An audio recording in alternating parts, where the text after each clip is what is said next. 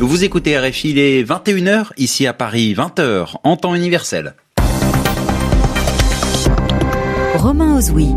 Et bonsoir à tous, bienvenue dans votre journal en français facile, présenté ce soir en compagnie de Sylvie Berruet. Bonsoir Sylvie. Bonsoir Romain, bonsoir à tous. Et à la une de l'actualité ce soir, l'inquiétude de l'OMS, l'Organisation mondiale de la santé, affirme qu'il y a des ruptures de stock dans le matériel qui est destiné à lutter contre le coronavirus, la maladie qui a déjà fait plus de 630 morts en deux mois en Chine. Un chef d'Al-Qaïda tué par les États-Unis, c'est la Maison Blanche qui l'annonce.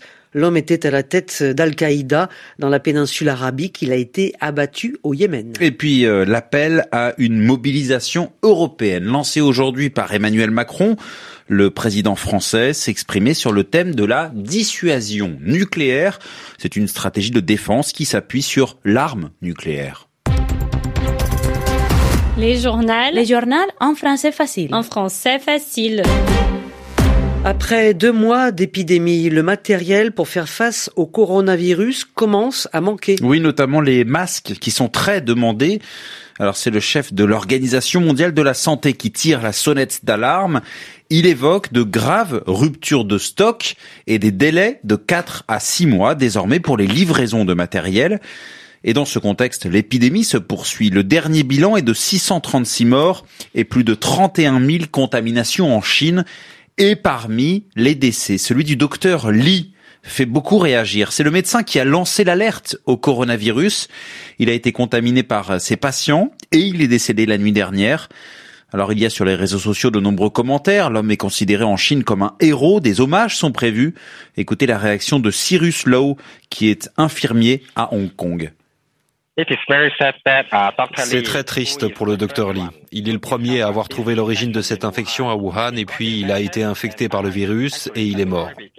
En fait, au tout début, il a été vu comme quelqu'un qui diffusait de fausses informations à travers le pays.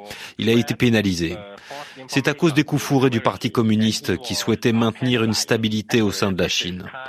Je garderai en mémoire le docteur Lee comme un héros secret, quelqu'un de courageux, de fort, qui s'inquiétait pour son pays. Il a osé parler pour dire la vérité. Voilà, Cyril, Cyrus Lowe, infirmier donc au St. John Hospital de Hong Kong. Témoignage recueilli par Juliette Pietraszewski. Le président américain qui, à l'étranger, enregistre une nouvelle victoire. Oui, la Maison Blanche, euh, la nuit dernière, a annoncé la mort au Yémen du chef du groupe terroriste Al-Qaïda dans la péninsule arabique. L'homme a été tué sur les instructions de Donald Trump, affirme Washington. Il aurait cherché à perpétrer de nombreuses attaques contre les États-Unis et leurs forces. Explication Oriane Verdier. Voilà des années que la tête de Qassem al-Raimi était mise à prix 10 millions de dollars pour qui éliminerait cet ennemi des États-Unis. Finalement, en novembre dernier, un informateur yéménite aurait donné à la CIA la position du chef d'Al-Qaïda dans la péninsule arabique. Selon le New York Times, des frappes auraient ensuite été menées le mois dernier. Qassem al-Raimi combattait depuis 30 ans dans les rangs d'Al-Qaïda. À peine sorti de l'adolescence, il avait commencé sous les ordres d'Oussama Ben Laden en Afghanistan avant de retourner dans son pays, le Yémen. Emprisonné sur place par les Américains, il avait pris la fuite après un an de détention pour devenir rapidement un des piliers du groupe terroriste dans le pays. Depuis 2015, au Yémen, la guerre fait rage entre rebelles houthis et forces pro-gouvernementales soutenues par la coalition arabe. Al-Qaïda a su tirer parti de ce chaos en montant en puissance dans le sud-est du pays. Voilà donc plusieurs années que les États-Unis mènent une guerre discrète contre ce groupe terroriste aux velléités internationales. Des bombardements qui ont causé la mort de nombreux nombreux civils, selon l'ONG Human Rights Watch. Oriane Verdier. En Allemagne, euh, la vie politique traverse une crise profonde cette semaine. Oui, elle a raison, Sylvie. C'est ce qui s'est passé cette semaine en Thuringe, dans l'est du pays. Un homme a été élu à la tête de cette région grâce aux voix de l'extrême droite, ce qui constitue une première dans l'histoire de l'après-guerre en Allemagne. Cela donc a provoqué la stupeur, à tel point qu'hier, l'homme a démissionné et a appelé à de nouvelles élections, comme le demandait la chancelière Angela Merkel. Mais tout n'est pas réglé. Les conséquences de la crise sont là, et ce vendredi, les dirigeants chrétiens-démocrates et libéraux qui sont au pouvoir en Allemagne étaient réunis. Correspondance Pascal Thibault. Le séisme politique de cette semaine va-t-il influencer l'après-Merkel et les élections de l'automne 2021 Le cours sinueux de la CDU en Thuringe, les tiraillements du Parti chrétien-démocrate sur le positionnement à adopter face à une extrême droite de plus en plus forte dans l'est du pays, la faiblesse de la présidente Annegret Kramp-Karrenbauer, le mouvement conservateur Tang, AKK jeudi soir en Thuringe n'a pu imposer à ses troupes la décision de la direction du parti en faveur de nouvelles élections pour clarifier une situation sulfureuse. Les concurrents de celle qui fut longtemps présentée comme la dauphine d'Angela Merkel aiguisent leur couteau. Dans un sondage à chaud en Thuringe, la CDU, déjà bien affaiblie, perd 10 points. On verra si la popularité du parti au plan national va aussi se dégrader. Une réunion des dirigeants de la grande coalition va être organisée dans l'urgence ce samedi. Les sociodémocrates sont alarmés. Même si le libéral élu mercredi en Thuringe avec les voix de l'extrême droite a annoncé dès jeudi sa démission, cette crise majeure va laisser des traces. Pascal Thibault, Berlin RFI. RFI, les 21h passées de 6 minutes à Paris. Un discours qui était très attendu ce vendredi, celui qu'Emmanuel Macron a prononcé en fin de matinée à l'école militaire. Oui, le président français s'est exprimé devant des officiers pour présenter la stratégie de la France en matière de défense et précisément sur la question nucléaire. C'est un sujet qui est à l'origine de tensions importantes dans le monde, notamment entre les États-Unis et l'Iran. Emmanuel Macron appelle donc à une mobilisation européenne. C'est un discours qui était très attendu car avec le Brexit, la France se retrouve seule puissance européenne dotée de l'arme nucléaire.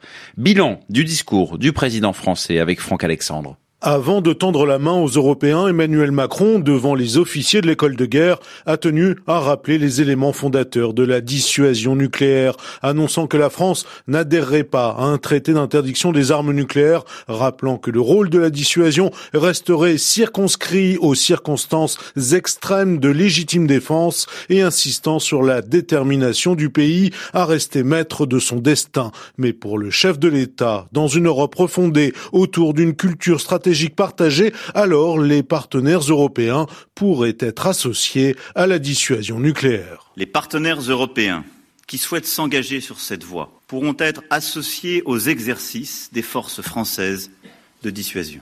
Ce dialogue stratégique et ces échanges participeront naturellement au développement d'une véritable culture stratégique entre Européens. Une indépendance de décision pleinement compatible avec une solidarité européenne. En revanche, le chef de l'État n'a pas fourni plus de détails sur la forme que pourrait prendre cette association, ni donné les noms des partenaires européens susceptibles d'être intéressés. Franck Alexandre pour RFI.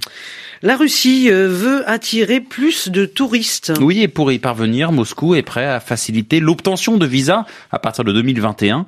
Un visa électronique à un peu moins de 50 euros va en effet être mis en place sur l'ensemble de la Russie. Mais attention, tous les pays ne seront pas concernés. Les explications à Moscou de Daniel Valo. Le succès du mondial en 2018 a sans doute pesé très lourd dans la décision prise par les autorités russes. En facilitant l'accès des supporters de foot à la Russie, Moscou s'est rendu compte du double bénéfice engrangé en termes de retombées économiques et en termes d'image.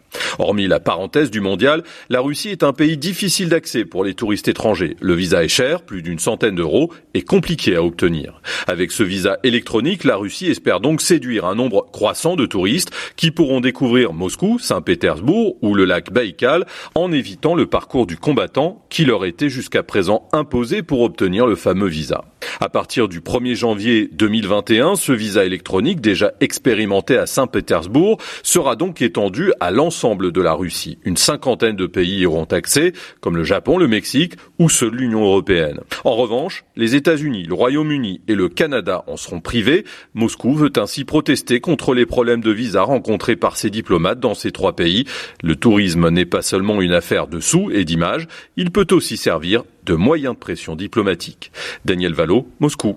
RFI. Et puis euh, en culture, cette information importante qui nous est parvenue euh, vers 18h heure française, la mort de l'écrivain Pierre Guyotat. Il avait 80 ans, écrivain français, monument de la littérature française qui préférait la, discrétion à la lumière et qui avait été couronné par le prix Médicis en, en 2018. Et puis un un match de tennis que vous suivez avec attention. Mais oui, la télé est dans le studio, voilà, entre, devant nos yeux. entre les, les, deux plus grands joueurs de, de l'histoire, euh, Roger Federer, le Suisse face à l'Espagnol Rafael Nadal, c'est une exhibition. Au Cap. Euh, voilà, au, au, Cap en Afrique du Sud, c'est le sixième match pour l'Afrique au profit de la fondation de Roger Federer. Mais c'est la première fois qu'il est organisé sur le continent africain avec un record battu, 48 000 personnes qui assistent à ce match. C'est un record pour un match de tennis. Merci Sylvie, c'est la fin de ce journal en français facile, 21h10, ici à Paris.